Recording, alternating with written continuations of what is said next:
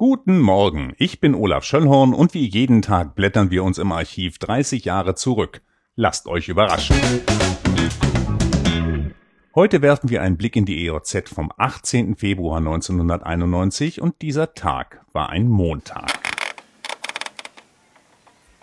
Der Regierungsumzug von Bonn nach Berlin ist damals noch ein ganz heißes Eisen.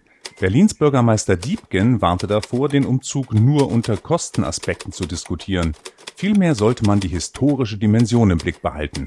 Laut Artikel sollte an diesem Tag ein Gutachten vorgestellt werden, wonach der Umzug an die Spree 50 bis 60 Milliarden D-Mark kosten werde. Kommen wir nach Lüchow-Dannenberg.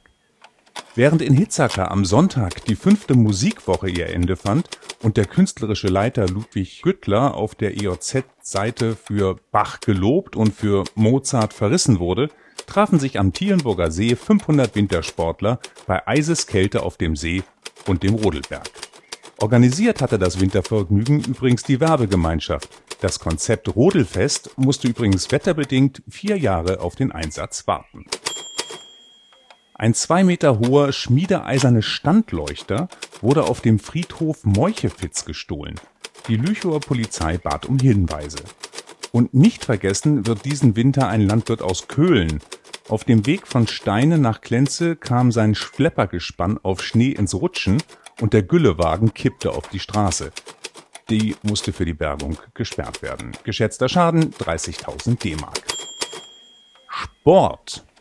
Schwimmer aus Dannenberg und Lüchow gewinnen bei der Bezirksmeisterschaft in Cuxhaven fünf Medaillen.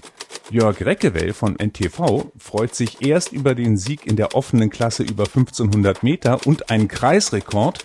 Doch es war kein Rekord, denn Reckewell hatte durch eine fehlerhafte Bahnanzeige zwei Bahnen zu wenig absolviert.